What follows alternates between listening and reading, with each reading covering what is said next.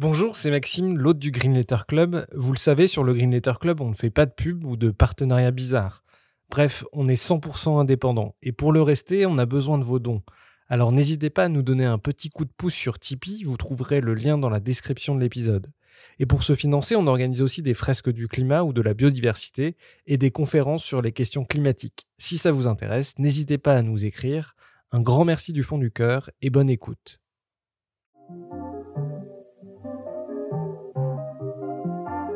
Bienvenue dans le Green Letter Club, la chaîne qui décortique les grands sujets écologiques. Aujourd'hui, nous allons parler de l'effondrement du vivant et de la crise de biodiversité.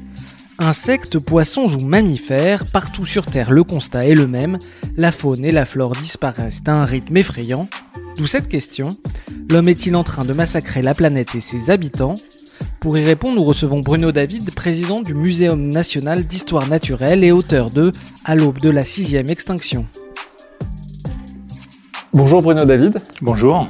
Euh, un grand merci de venir dans le Green Letter Club. Avant d'être président du Muséum d'histoire naturelle, euh, vous êtes biologiste et paléontologue. Est-ce que vous pouvez nous rappeler ce qu'est la paléontologie et ce que vous faisiez avant d'être président du Muséum d'histoire naturelle? Alors la paléontologie, c'est l'étude des fossiles. Avant d'être président du muséum, j'ai été euh, chercheur au CNRS pendant toute ma carrière. Et pendant toute cette carrière, je me suis intéressé à l'évolution biologique que ce soit à partir de modèles fossiles ou à partir de modèles actuels. Alors j'ai fait plus d'actuels que de fossiles finalement, même si j'ai commencé par des fossiles. J'ai une formation de géologue, de géosciences, puis je suis passé à la biologie. Mais le fil rouge qui a guidé ma carrière, c'est vraiment travailler sur l'évolution. Euh, alors, selon une étude de Reporters d'Espoir en 2019, moins de 1% des sujets parus dans les médias généralistes traitent des problèmes climatiques. On parle encore moins de l'effondrement du vivant. Quelle est la situation de la biodiversité aujourd'hui? Et en quoi cette crise est-elle au moins aussi préoccupante que celle du climat? Beaucoup de questions dans votre question. Là. la comparaison climat-biodiversité, je peux peut-être commencer par ça.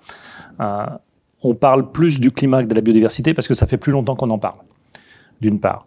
Et pourquoi ça fait plus longtemps qu'on en parle? Parce que les, problèmes de biodiversité sont plus des problèmes de déclin, c'est-à-dire de diminution d'abondance, c'est-à-dire qu'il y a moins en moins d'individus dans certaines espèces, plus que des problèmes d'extinction euh, pure et simple. Sachant bien sûr qu'au bout du déclin, il peut y avoir une extinction. Ce qui fait qu'on est toujours habitué à voir certaines espèces. On voit toujours des moineaux dans Paris.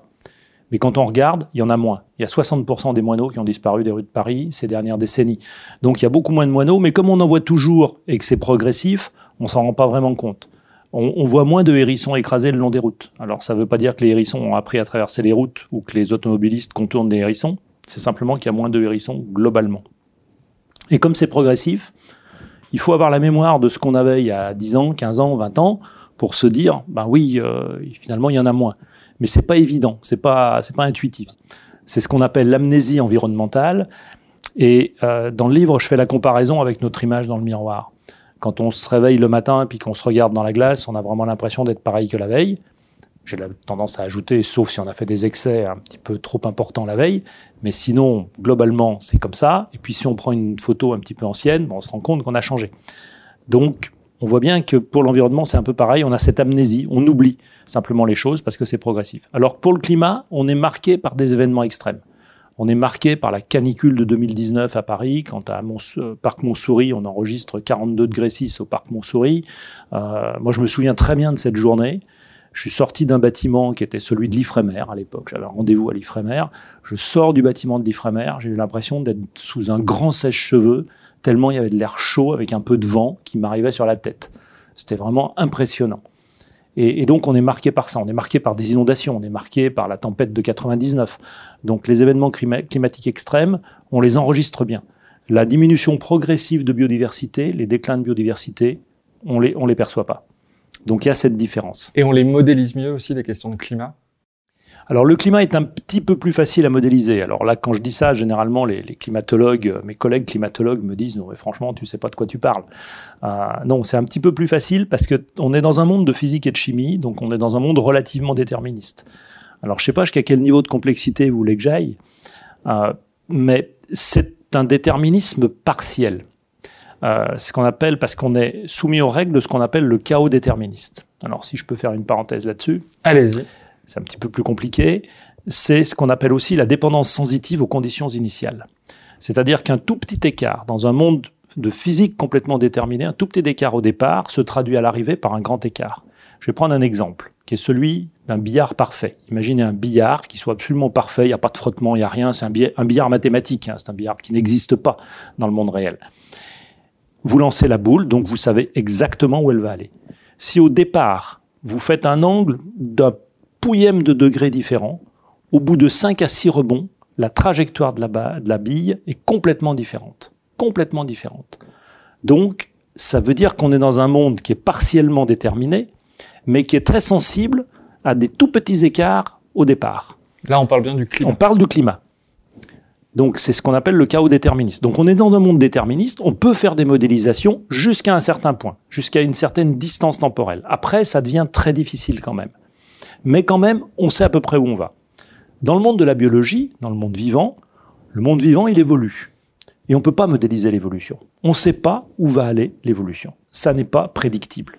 Ça n'a jamais été prédictible, ça ne le sera jamais, parce que le vivant est d'une complexité extrême, bien plus complexe en fait que le climat, et on sort de ce monde. Alors là, pour le coup, on sort complètement d'un monde déterministe, qui est du chaos, qui n'est pas de chaos, mais on sort complètement de là. On est dans du vivant, imprévisible, imprédictible, et chaque fois qu'on a fait des essais, généralement, on s'est trompé. Donc, on ne peut pas prévoir. Donc c'est plus difficile, c'est plus complexe. Il faut accepter cette complexité. Et derrière cette complexité, il y a de l'incertitude. Donc on ne sait vraiment pas où on va, et c'est ce que j'appelle un saut dans l'inconnu. Où va aller le vivant? On joue avec, on le modifie. Euh, ça va changer. On ne sait pas quand ça va changer. On ne sait pas comment ça va changer. Et ceux qui disent le contraire sont des euh, affabulateurs. Et du coup, euh, à quel point la crise est grave aujourd'hui, la crise de l'effondrement du vivant?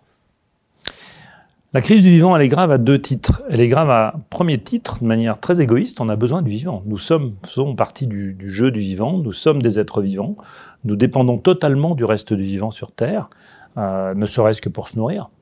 On ne mange que du vivant. Je vous ferai remarquer. Jusqu'à preuve du contraire, on ne mange pas des cailloux.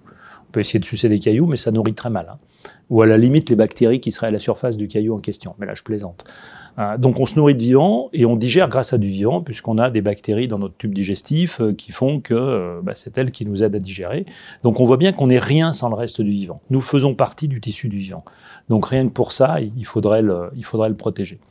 Euh, le deuxième point de gravité, c'est que on est dans une phase où on accélère énormément notre pression sur le vivant. Donc il y a des vrais impacts qui sont en train de se, marquer sur le vivant. On est en capacité maintenant de les mesurer.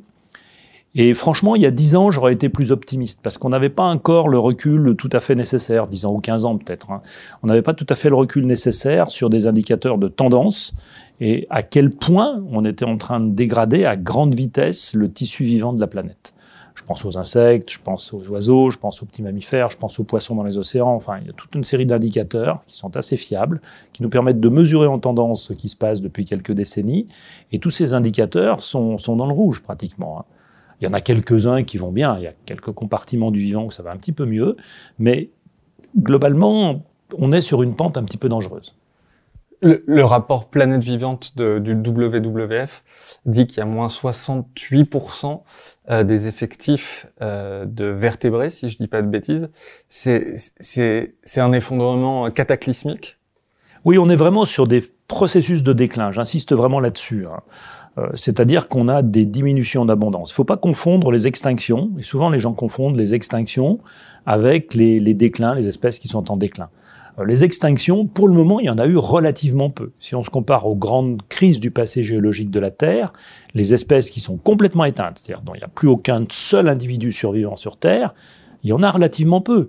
Donc si on voulait se voiler un petit peu la face, on peut dire, mais après tout, on est très très loin d'une crise majeure du passé.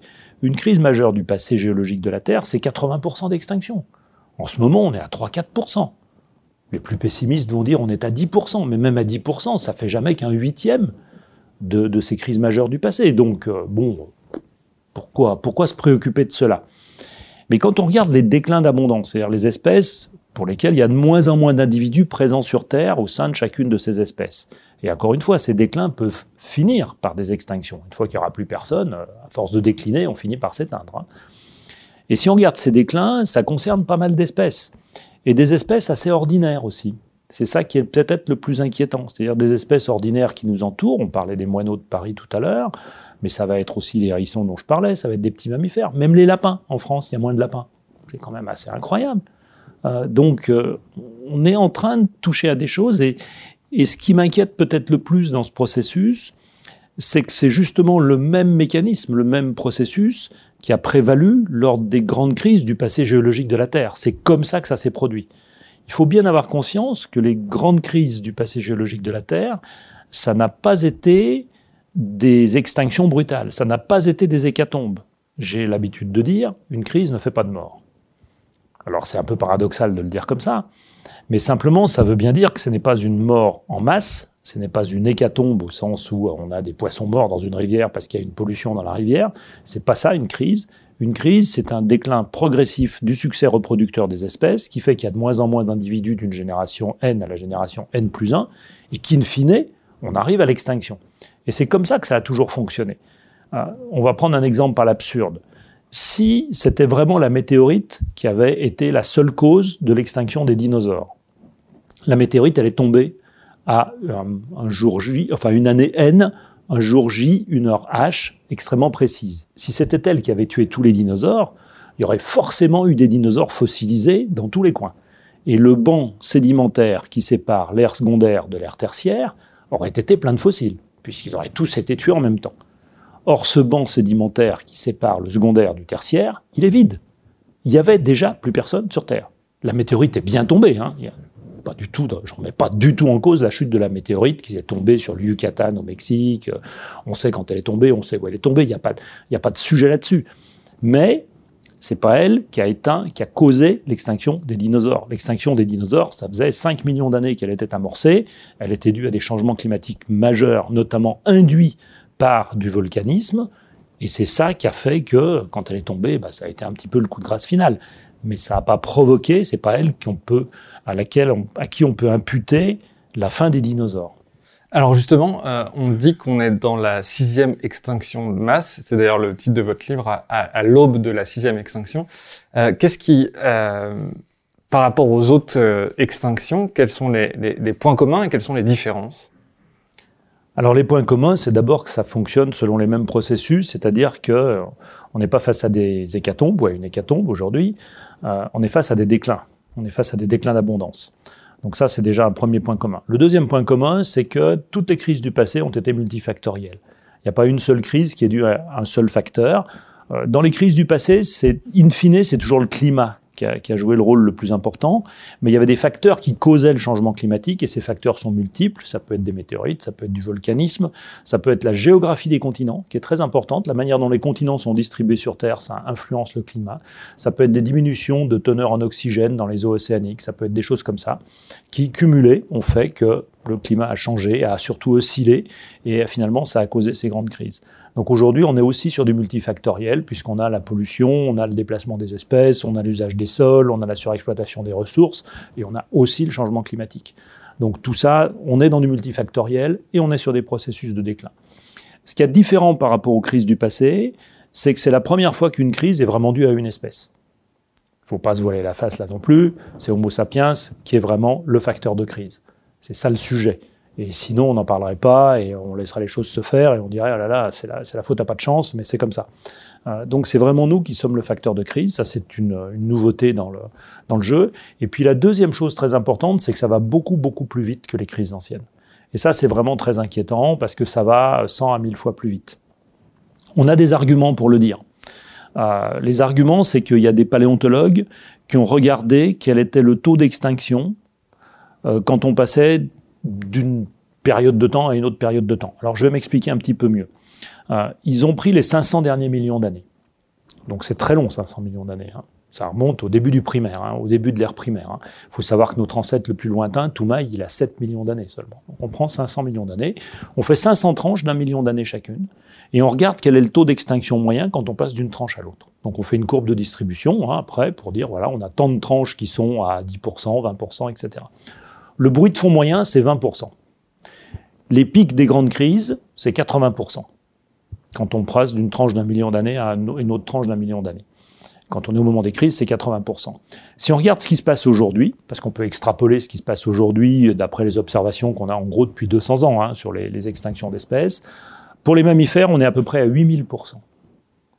8000%. Ça veut dire qu'on éradique tous les mammifères bien plus vite qu'en un million d'années. C'est ça que ça veut dire.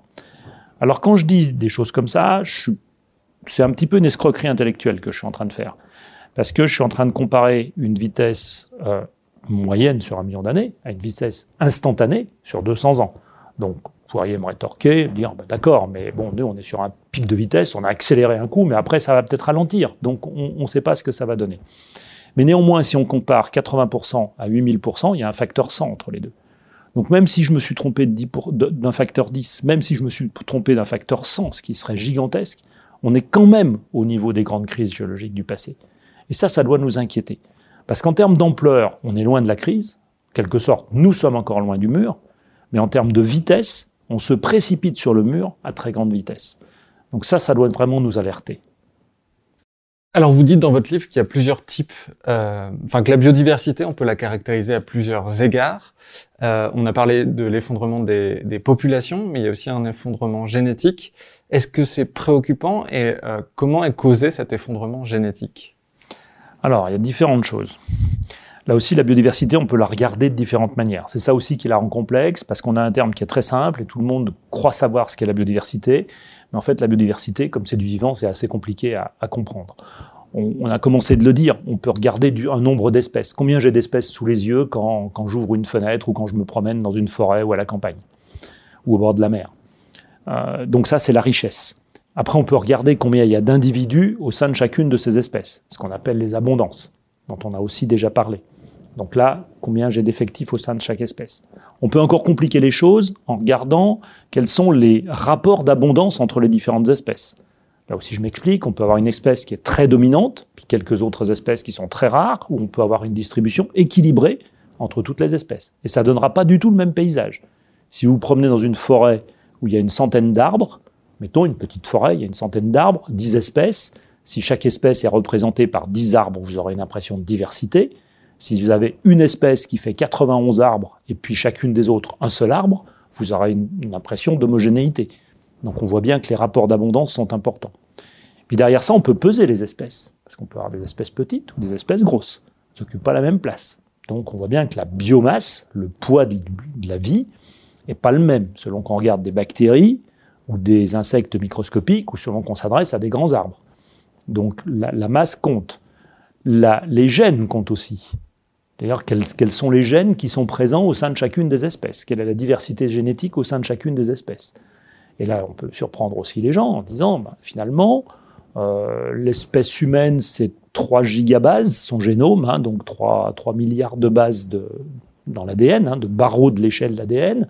La tulipe, c'est 34, c'est 11 fois plus. La tulipe, c'est 11 fois Homo sapiens, en longueur du génome. C'est bizarre. Alors quand même, on se considérait comme plutôt supérieur à la tulipe. Bon, donc si on prend le génome comme une métrique pour mesurer la complexité du vivant, on voit bien que ça marche pas non plus. Puis derrière tout ça, il y a bien sûr les relations entre les espèces. Il y a comment fonctionnent les écosystèmes, comment les espèces finalement euh, sont en relation les unes avec les autres. Donc tout ça, c'est de la biodiversité. Donc on voit bien qu'on peut éclairer la biodiversité avec différents projecteurs de différentes couleurs. Chaque fois, c'est de la biodiversité. Ça rend les choses un petit peu compliquées, mais c'est quand même bien ça qui est, qui est derrière. Euh, sur Terre, il y a 9 espèces qui correspondent à 66% de l'alimentation mondiale. Euh, est-ce qu'on est en train de tuer la diversité génétique? La diversité génétique, elle est mise en péril notamment chez les espèces sauvages, je viendrai peut-être après aux espèces cultivées ou élevées, elle est mise en péril chez les espèces sauvages par la fragmentation des territoires. C'est quelque chose qu'on oublie souvent. Il y a une emprise sur les territoires. Donc on sait très bien qu'en France, on perd à peu près la surface d'un département qui est artificialisé tous les 7 ou 8 ans. Ça représente la surface d'un terrain de foot toutes les 5 ou 7 ou 8 minutes. Donc on voit que le temps de ce podcast, on a déjà artificialisé un certain nombre de terrains de football en France. Euh, donc ça donne quand même une mesure à la vitesse à laquelle on fait ça. Donc ça, on se dit, on, est en train de couvrir le territoire. Mais surtout, on fragmente, c'est-à-dire qu'on fait des infrastructures linéaires, on fait des routes, on fait des voies ferrées, euh, on crée des pavillons de banlieue, on fait aussi des, zones commerciales en périphérie des villes ou des villages. Tout ça, ça fragmente. Alors, pour des gros animaux, fragmentation, pour des plantes qui dispersent loin, je pense, on prend l'exemple du pissenlit, hein, les graines sont emportées par le vent, ça n'a pas trop d'incidence.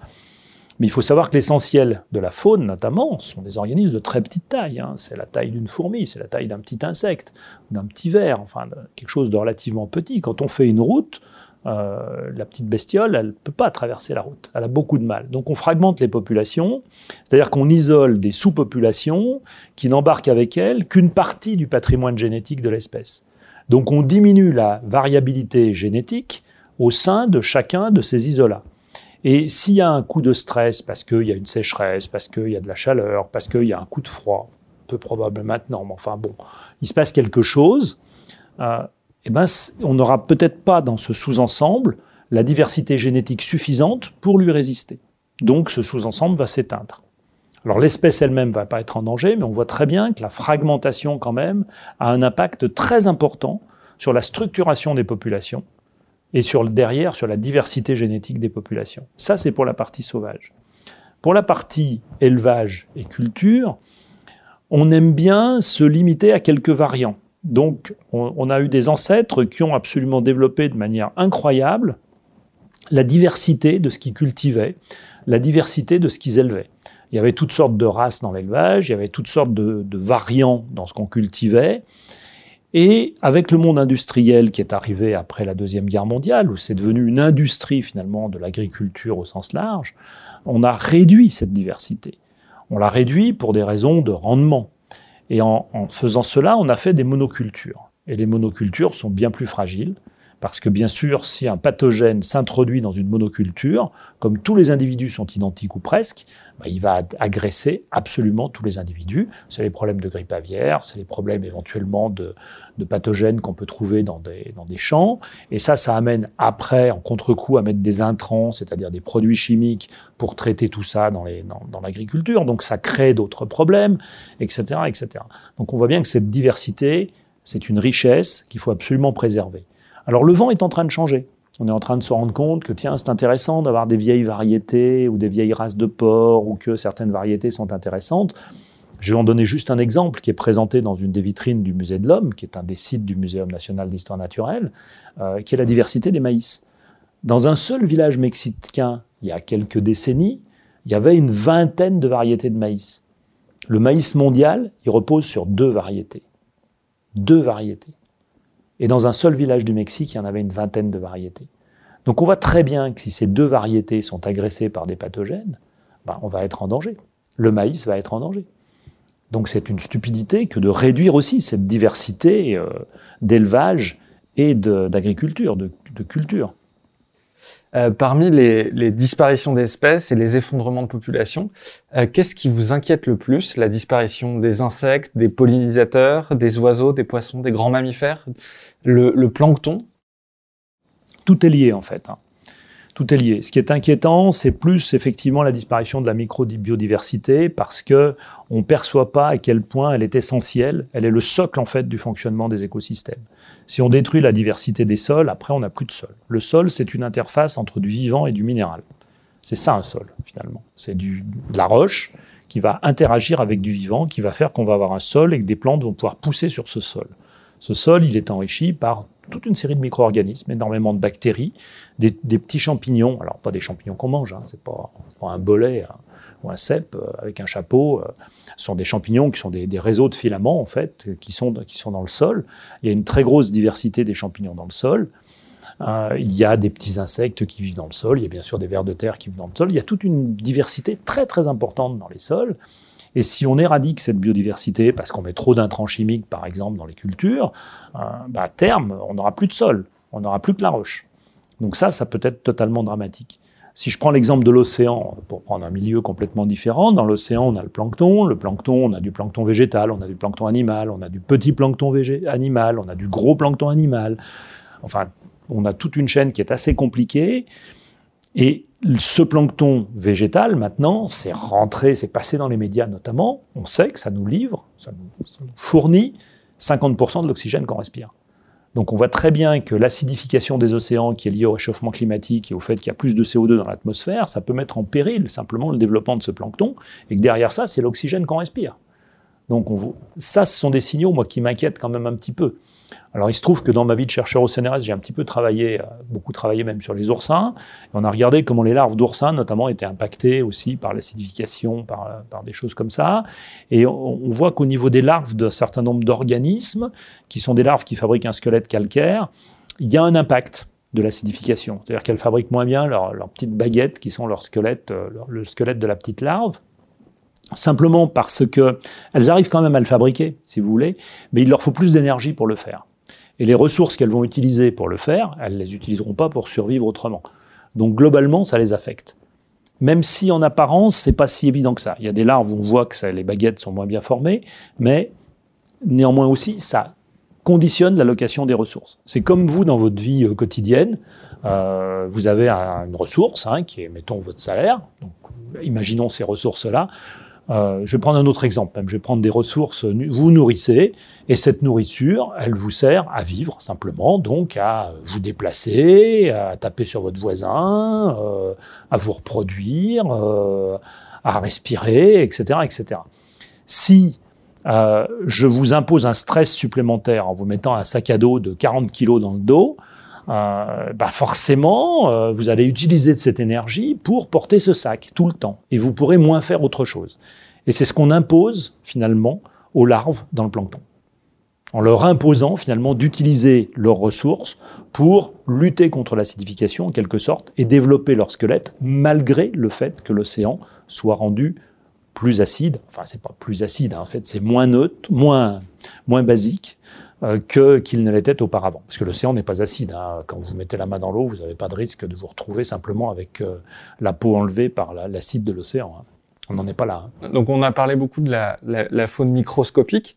Euh, il y a quelque chose qui peut nous paraître anodin, c'est la disparition de la, de la mégafaune, des grands mammifères.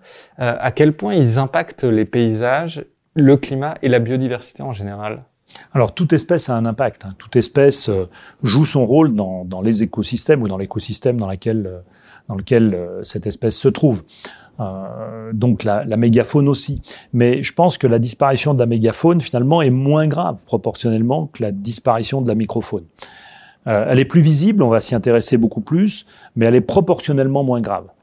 La disparition des rhinocéros, par exemple, qui sont chassés pour leurs cornes de manière totalement stupide, puisqu'une corne de rhinocéros, c'est jamais qu'un agglomérat de poils. Il faut savoir que c'est pas un os, c'est rien du tout, c'est juste des poils qui sont collés les uns aux autres. Donc je dis souvent, ceux qui pensent que la corne de rhinocéros est aphrodisiaque, ils ont qu'à chez le coiffeur, ils ramassent des cheveux par terre, ils mangent les cheveux, ça leur fera exactement le même effet. Hein. Et finalement, on ne tuera pas les rhinocéros. Donc ça serait plutôt bien. Mais euh, ce que je veux dire, c'est que si les rhinocéros disparaissaient complètement, ça perturberait un petit peu certains écosystèmes africains mais pas tant que ça. Pas tant que ça, effectivement, il y a des animaux qui vivent dans les crottes de rhinocéros, les rhinocéros broutent, participent à l'équilibre un petit peu de la savane, des choses comme ça. Mais ça serait pas un bouleversement majeur. Alors je suis pas en train de dire que ça n'a aucune importance que les rhinocéros disparaissent. Ce que je veux dire, c'est que le niveau de bouleversement induit par la disparition des rhinocéros serait moindre que le niveau de bouleversement induit par la disparition de micro-organismes des sols et la destruction de la biodiversité des sols. C'est ça que je suis en train de dire. Donc plus on est haut dans la chaîne alimentaire, plus on s'adresse à des bêtes importantes, finalement, plus l'impact va être local.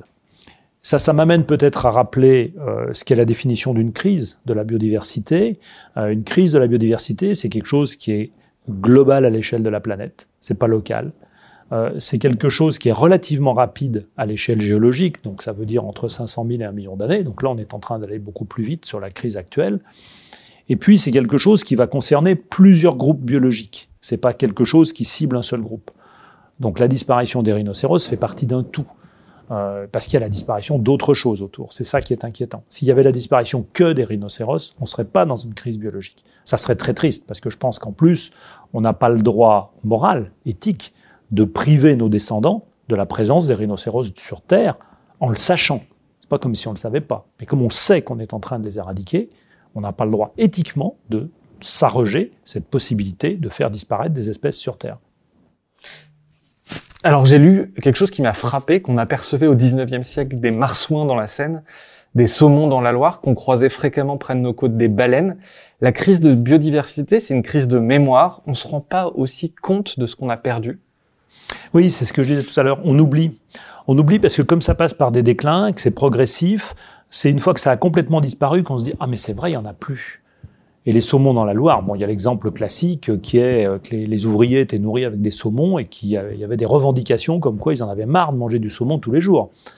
Euh, alors maintenant, le saumon est redevenu populaire parce qu'on a fait des élevages de saumon, mais il y a eu une période où le saumon, c'était devenu un mets de luxe. Euh, et alors qu'au fin 19e siècle, les ouvriers se plaignaient parce qu'on les nourrissait avec, trop souvent avec du saumon. Et on avait du saumon dans nos rivières. Et puis on a beaucoup dégradé les rivières, ce qui fait qu'il n'y a plus de saumon dans les rivières françaises. Euh, maintenant, les rivières se sont améliorées depuis quelques décennies aussi. elles se sont réaméliorées. Euh, ceci dit, il y a aussi quand même les obstacles, qui sont les barrages, qui sont des choses comme ça, qui peuvent empêcher les, les, animaux comme les saumons de, remonter le cours des rivières. Euh, on voit, nous, les urbains, euh, les animaux vivre dans des aires géographiques, mais le réchauffement climatique est en train de, de bousculer cette, cette répartition des animaux sur Terre. À quel point les animaux sont en train de migrer?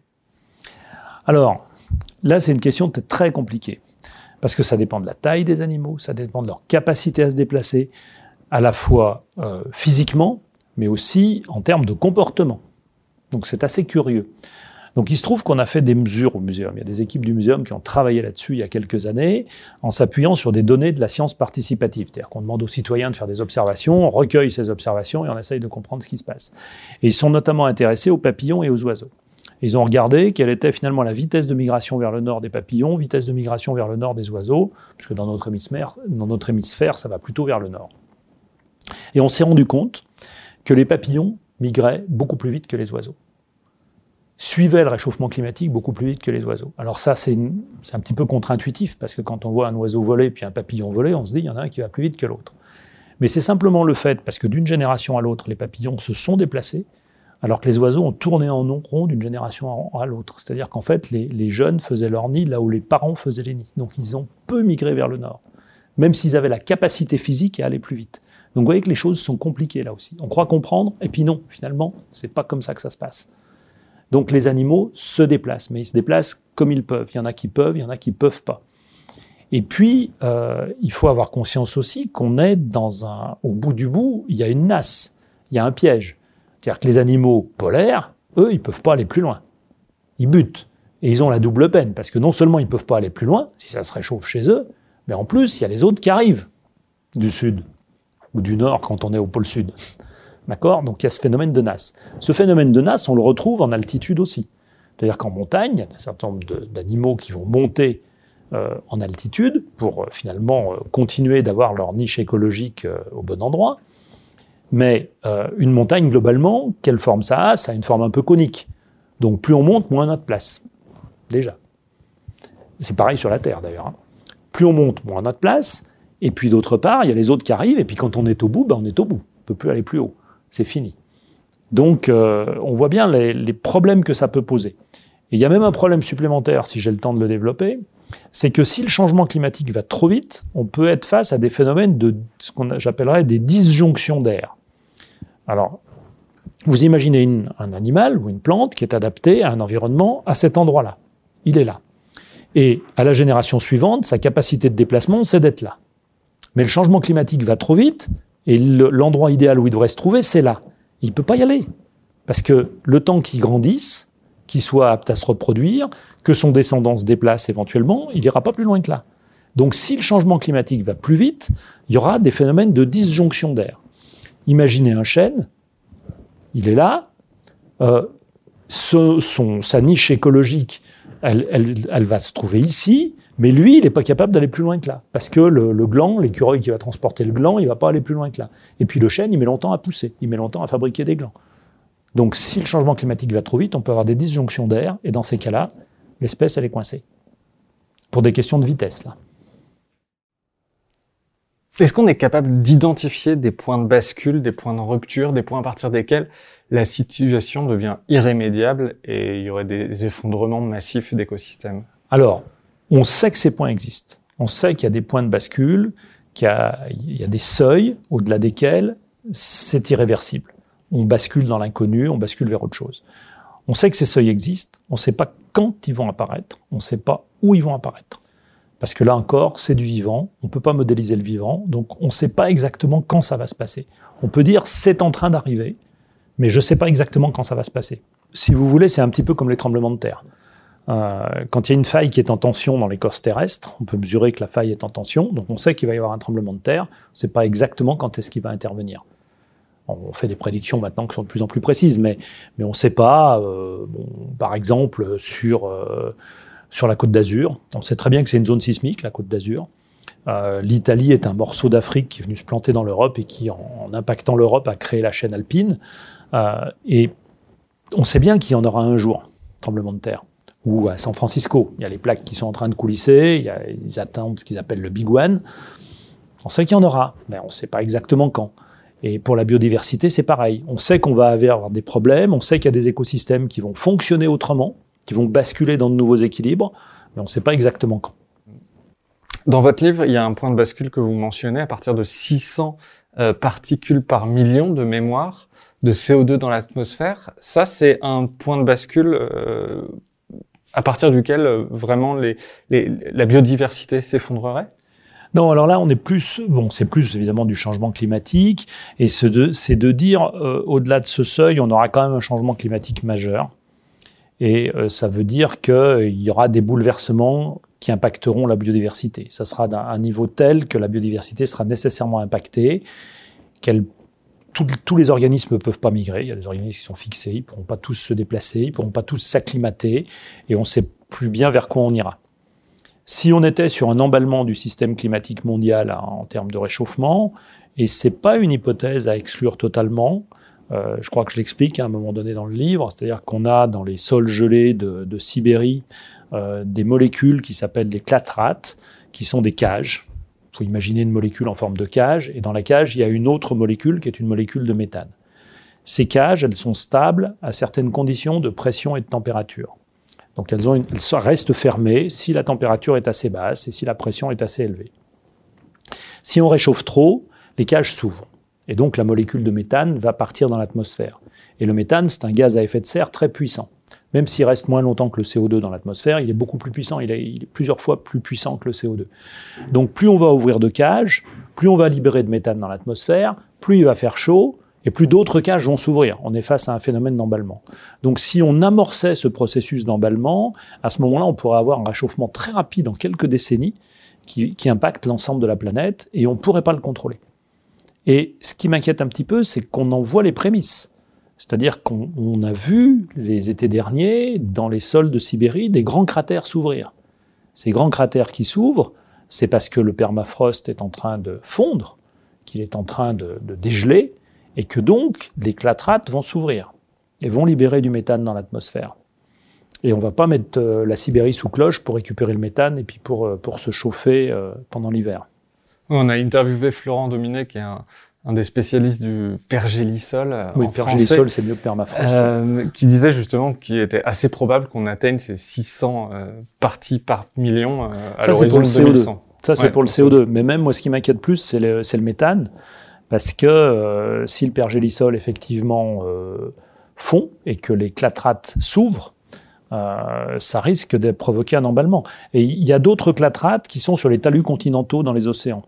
Euh, c'est un autre endroit où il y a pas mal de clatrates, et là c'est pareil, si l'océan se réchauffe, et là c'est à, plus long terme, parce qu'il y a une inertie thermique de l'eau qui est différente de celle de l'air, euh, si les clatrates des océans se réchauffaient, euh, bah, ça pourrait aussi libérer beaucoup de méthane dans l'atmosphère, euh, sachant que par contre, là, la pression pourrait augmenter parce que si le niveau des océans augmente, euh, à ce moment-là, il y a un petit peu plus de pression. Maintenant, si, l'océan monte d'un mètre, ça va pas beaucoup changer la pression à 500 mètres de profondeur parce qu'on sera passé de 500 à 501 mètres, donc insignifiant.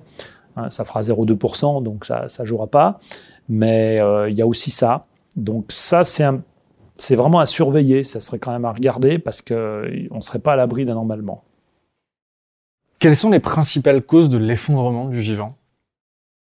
Alors là, on les connaît, hein. bien sûr. La cause, la cause qui est derrière, c'est, les sont les activités d'Homo sapiens, euh, mais ça va être donc l'utilisation des espaces sur les continents notamment, la fragmentation des espaces, l'artificialisation, euh, l'usage des sols qu'on peut faire, euh, la manière dont on fait de l'agriculture ou de la déforestation en Amazonie, par exemple, en ce moment. Hein, bon, je veux citer personne, mais enfin, vous m'aurez compris. Euh, ou en Asie du Sud-Est pour l'huile de palme. Enfin, tout, tout ce qu'on fait sur les, sur les sols, ça va être les pollutions ça va être le déplacement d'espèces qui potentiellement peuvent devenir invasives et donc déstabiliser euh, des, écosystèmes. Ça va être la surexploitation des ressources, notamment dans les océans, euh, les ressources halieutiques. Et puis ça va être le changement climatique euh, qui va impacter. Donc on a cinq grands facteurs, ils sont assez bien, identifiés. Et si on veut agir, il faut agir sur ces facteurs. C'est le plus simple. Je dis souvent, on va pas, il faut pas prendre le temps d'essayer de tout comprendre comment fonctionne tel ou tel écosystème. C'est d'abord, on n'y arrivera pas, c'est très compliqué, comme je le dis, le vivant est complexe. Euh, on peut pas jouer à gérer le, vivant, c'est totalement illusoire. On fera que des bêtises si on essaye de faire ça. Mais par contre, on, a identifié les facteurs de pression sur la biodiversité. Donc, si on agit sur ces facteurs, on sait que ça sera plutôt bien pour le vivant.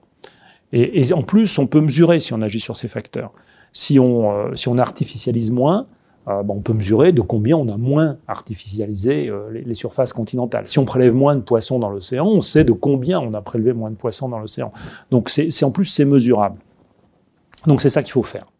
On parle souvent de l'artificialisation des sols, euh, de l'agriculture en général. On parle un peu moins souvent des effets néfastes de la pêche sur la biodiversité. Vous, la pêche, c'est quelque chose qui vous inquiète en termes de biodiversité?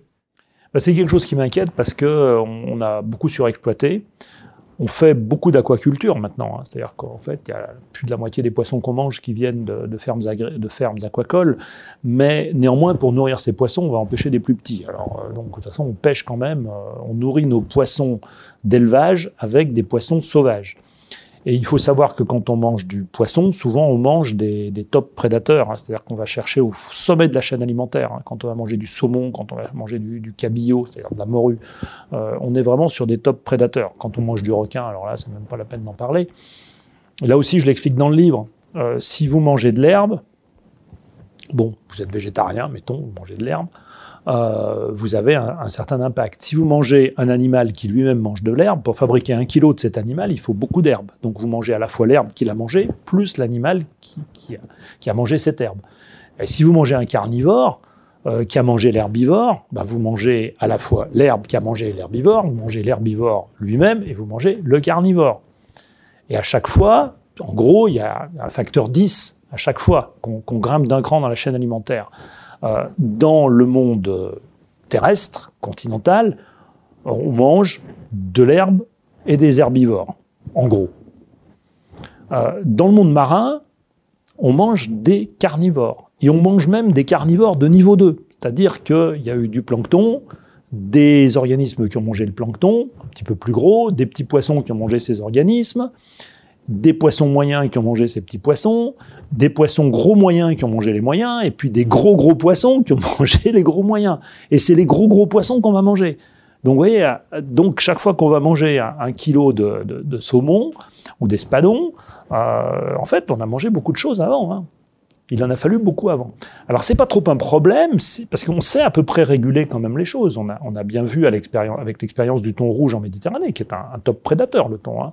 Euh, on a vu avec l'expérience du thon rouge, on s'est rendu compte qu'il y avait une disparition des thons rouges en Méditerranée, on a mis en place un moratoire et les thons sont revenus parce qu'on n'a pas dépassé un certain seuil. Donc l'écosystème, il a pu retomber, il était en train d'osciller, de dériver vers un déséquilibre, on a arrêté les choses à temps et il est revenu.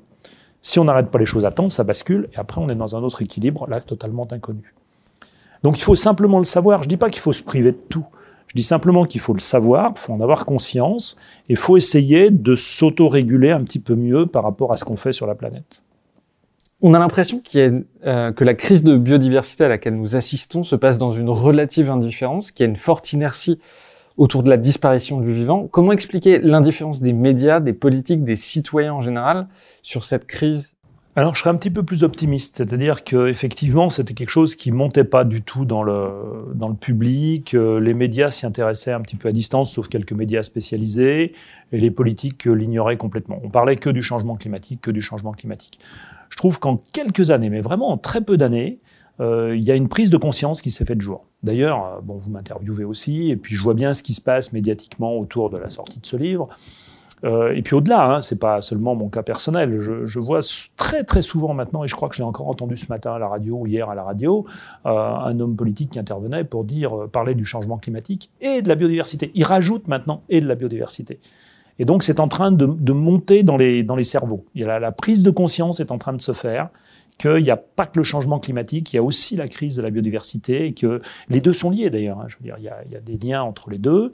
Euh, il ne faut pas euh, hiérarchiser les choses, hiérarchiser les problèmes. Il faut traiter les deux problèmes. Hein. Je suis pas en train de dire qu'il y en a un qui, est plus important que l'autre. Il faut vraiment traiter les deux. Mais la prise de conscience, pour moi, elle est, elle est en train de se faire de manière assez spectaculaire d'ailleurs de manière très spectaculaire. Peut-être parce qu'on a dépassé un certain seuil, qu'on est en train de se rendre compte qu'il y a des choses, ça ne va pas. quoi. Euh, il faut qu'on réagisse. Est-ce qu'il n'y a pas une méconnaissance euh, du monde, du fonctionnement du vivant aujourd'hui? Euh, Baptiste Morisot, dans ses livres, dit que notamment l'exode urbain a fait que les, les, gens sont très détachés, très détachés de la nature, ne savent plus comment elle fonctionne. Est-ce qu'il n'y a pas globalement une grande méconnaissance euh, des citoyens aujourd'hui de la nature? Il y a une grosse méconnaissance. Ça, c'est absolument exact. Euh, la plupart de, de, nos concitoyens ne, ne savent pas, euh, ne connaissent pas la biodiversité, la connaissent très très mal, de manière très superficielle. Ils la voient sans la connaître. Parce que bien sûr, quand on se promène, on, on, est environné de biodiversité. Si on sort des villes, même en ville, il y a de la biodiversité. Hein. Il y a une biodiversité urbaine qui, qui, existe, qui est aussi importante. Mais à part quelques espèces très courantes, euh, nos concitoyens ne, connaissent plus la biodiversité simplement parce qu'on leur ne l'apprend plus. Euh, il y a un problème d'instruction. Là, il y a un problème, et je ne parle pas d'éducation. Là, je parle vraiment d'instruction, de, connaissance de la biodiversité. Euh, il faut venir plus souvent au Muséum national d'histoire naturelle hein, pour apprendre la biodiversité, mais pas que. Euh, il faut l'apprendre dans les écoles. Il faut euh, que dès l'école primaire, on puisse euh, enseigner aux enfants ce qu'est la biodiversité. Peut-être qu'il faut revoir certains programmes du secondaire aussi, je veux dire. C'est très bien de connaître comment fonctionne le code génétique. C'est formidable, ça a été une avancée formidable de la connaissance. moi, je suis ravi de savoir comment ça marche. Mais en même temps, si on ne sait pas faire la différence entre un, entre un frêne et un, érable, bah, je pense qu'il vaut mieux savoir faire la différence entre un frêne et un érable euh, plutôt que de connaître euh, comment fonctionne le code génétique. Ça me paraît plus important dans le monde d'aujourd'hui, finalement. Parce que le frêne et l'érable, bah, on va les voir euh, en sortant. Ils vont faire partie de notre paysage. Et si on ne les connaît pas, on ne peut pas comprendre, on ne peut pas aimer derrière, on ne peut pas souhaiter protéger. Donc il faut sensibiliser à travers la connaissance, et il n'y a que par la connaissance qu'on peut y arriver. Donc on a besoin de ça, on a besoin de cette instruction, on a besoin d'une meilleure connaissance. Ça s'est délité. Euh, nos, prédécesseurs d'il y a 100 ans, 150 ans, euh, connaissaient finalement beaucoup mieux les choses. Alors c'est lié au fait que nous sommes devenus urbains, bien sûr, mais pas que, je pense. Euh, parce qu'on peut être urbain et quand même connaître la, la biodiversité mais ça a certainement joué dans la distance qui s'est installée. Et puis le fait qu'il y ait des déclins d'espèces communes aussi, ça veut dire qu'on les voit moins souvent. Et que par conséquent, comme on les voit moins souvent, on les connaît moins. C'est particulièrement prégnant dans les élites, cette euh, méconnaissance du fonctionnement de la nature Ah oui, très nettement. Très très nettement. C'est même, euh, même assez épouvantable, c'est-à-dire que nos, élites, notamment en France, qui sortent pour beaucoup des grandes écoles, euh, qui sont formées à coups de mathématiques, euh, qui sont euh, ou qui viennent de l'ENA, ou qui viennent de Polytechnique, euh, bah, je veux dire, elles connaissent vraiment pas grand-chose à la biodiversité. C'est même une... Enfin, c'est pour moi, c'est presque inadmissible. Quoi. Il y a un exemple que vous citez souvent qui est assez frappant, euh, c'est la différence euh, d'erreur qu'on peut faire, par exemple, entre la nature et, euh, et les huîtres. Est-ce que vous pouvez le, le rappeler?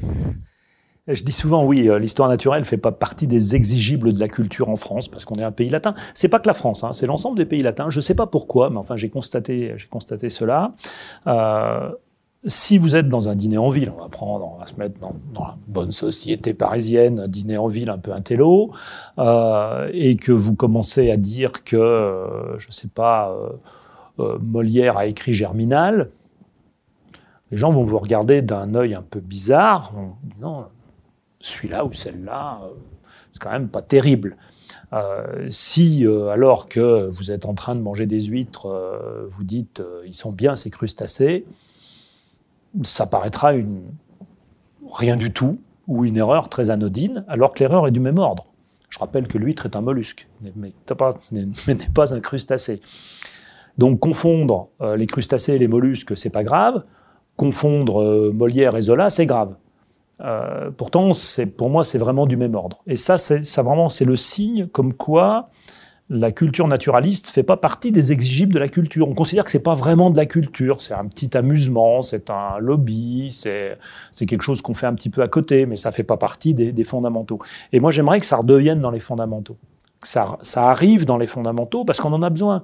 Parce que euh, dès, dès qu'on est dehors, dès qu'on regarde les choses, on est face à l'histoire naturelle. On est environné d'histoire naturelle, que ce soit des minéraux, que ce soit des roches, que ce soit des, plantes, que ce soit des animaux, que ce soit même... Alors, les micro-organismes, c'est plus difficile à voir, mais on est environné d'histoire naturelle. Et si on veut comprendre le monde qui nous entoure, on a besoin de connaître cela. Et on en a d'autant plus besoin qu'on est face à une crise environnementale majeure qui requiert cette connaissance. Parce qu'on ne peut protéger que ce que l'on connaît. Est-ce qu'il n'y a pas au fond un mépris de la biodiversité finalement? De se dire que s'émerveiller pour le, vivant, c'est bon que pour les enfants. Euh, se battre pour des lions euh, ou des baleines, finalement, on a l'impression que c'est pas sérieux.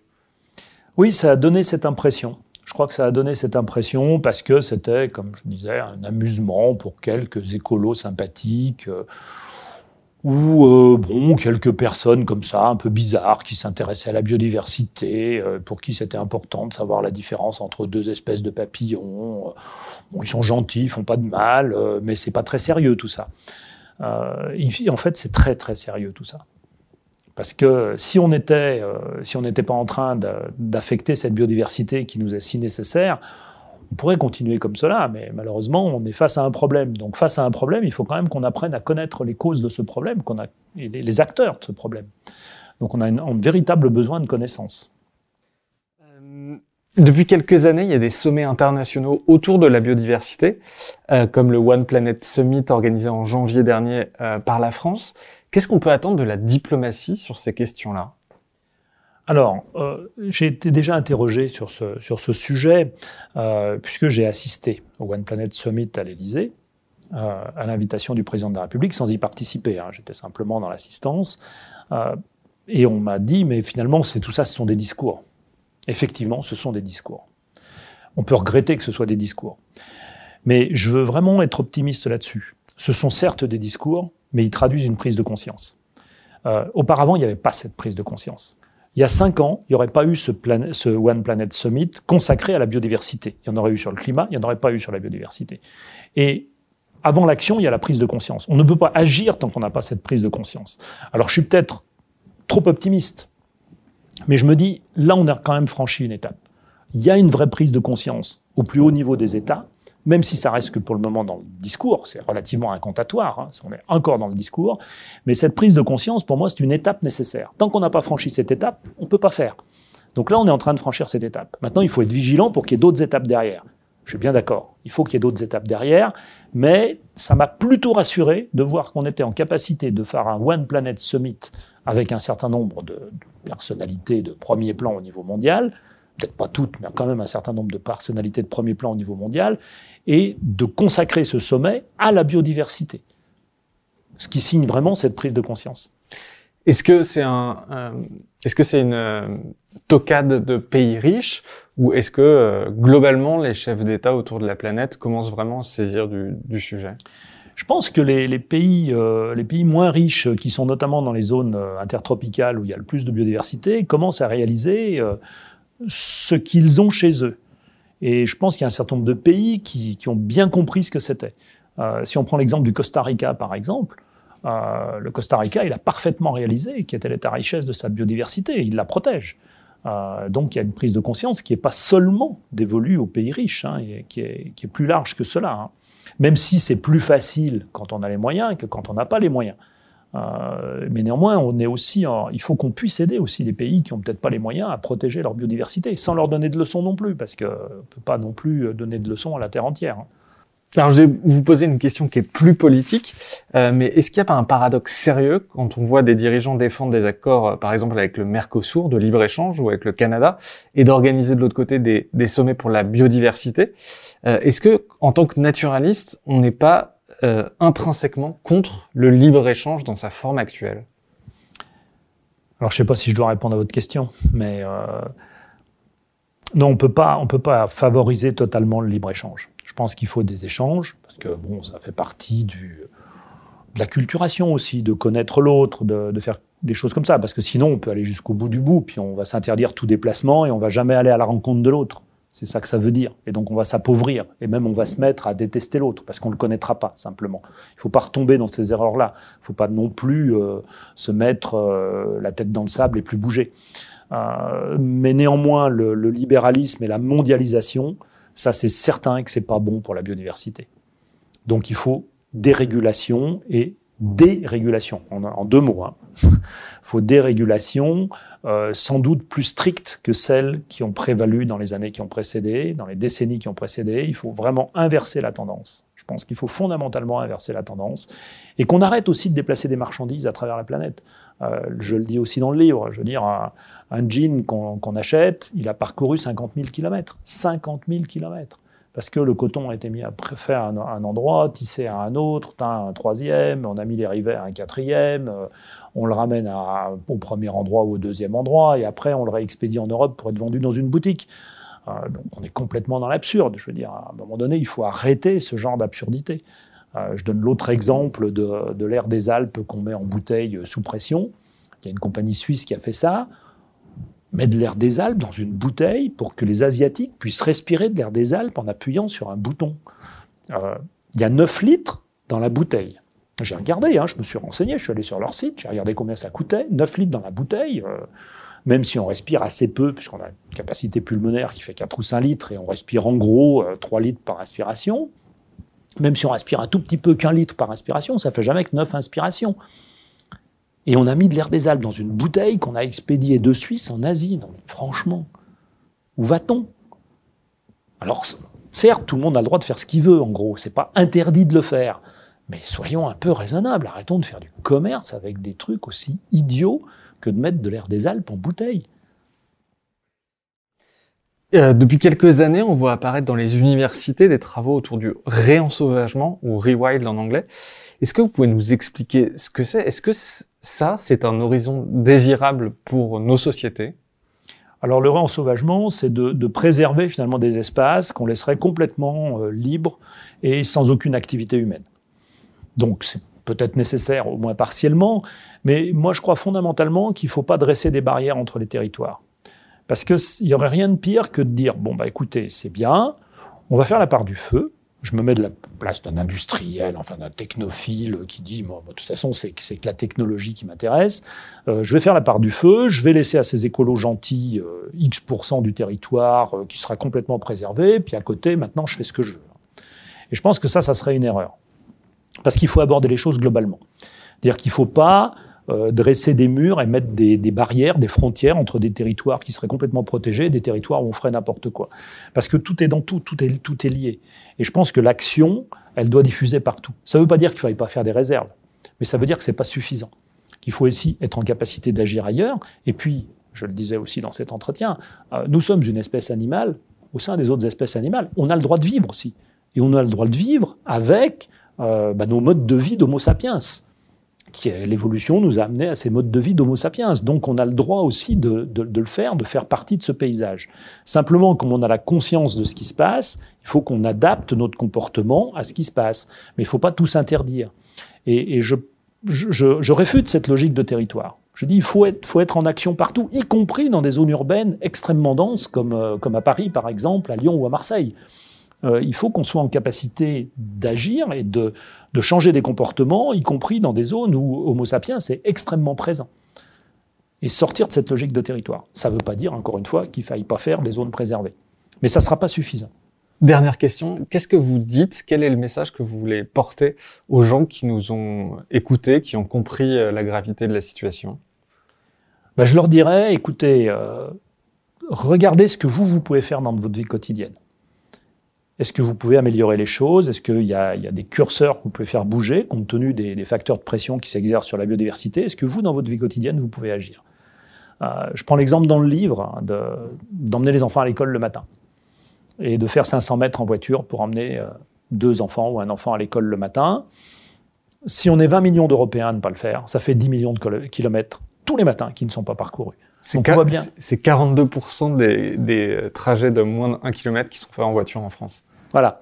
Donc on voit très très bien que si on ne fait pas ça, si on s'abstient de ça, Ça a un tout petit impact personnel, microscopique impact personnel, mais un gigantesque impact collectif.